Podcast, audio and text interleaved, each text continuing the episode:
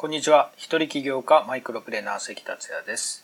ゼロから億を稼ぐマイクロプレーナー思考をテーマに3分でわかる音声をお届けします。今回も聞いてくださりありがとうございます。昨日お知らせしましたリスナー限定オフ会第1回目を宮崎で10月10日の午後7時半から開催します。お申し込みフォームは LINE アットの方はメッセージ、ヒマラヤの方はこの音声の概要欄をご覧ください。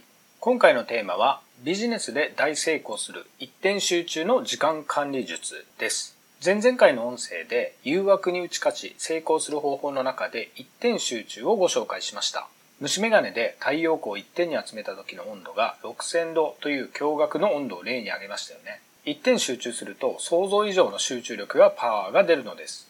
手前味噌で恐縮ですが、僕が教材制作に1日7時間から8時間、一人の時間を作って仕事をした話をしたと思います。最低1000万円を目標に始めたところ、8400万円を売り上げました。ただ、このような話をしても、時間が作れないという人がいるので、もう少し具体的にお話ししながら、時間管理についてお伝えしたいと思います。僕がその時やっていたのはネットショップの仕事でした。1日7時間ぐらい費やしてたので、会社員くらいは働いてますよね。ただ自宅でやってたので通勤時間はありませんでした。そして教材を作ろうということで取り組み出した時に同じく7時間費やそうと思ったのです。単純に倍働けば稼ぎが倍になると思ったんですね。あなたも同じように思いませんか？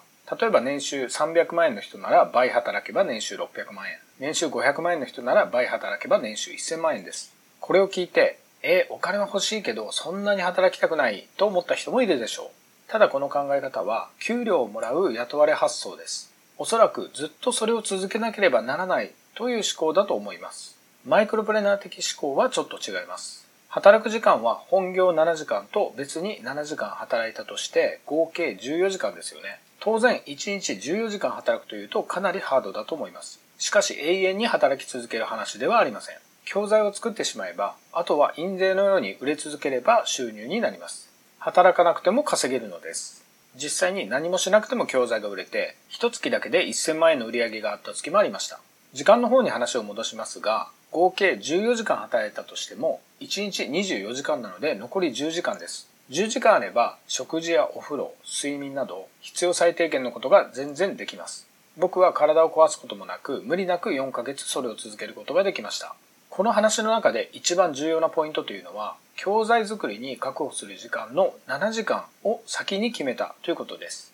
7時間というのはあくまでも僕の例なので、数字は真似しなくても大丈夫です。また、若いうちはある程度無理は効くと思うんですけれども、だんだんそうはいかなくなるので、しっかり体調管理をしながらやることは大事ですよね。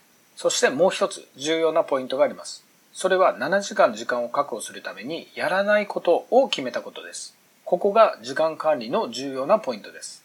何かをやると決めたとき、時間管理で最も大事なのは、実はやることではなく、やらないことを決めることです。これを多くの人は勘違いしていて、やることばかりを増やそうとします。やめることを増やさずに、やることを増やすとどうなるかというと、今までの習慣上、前からやっていたことはやめられずに、新しくやろうと始めたことの方が続きません。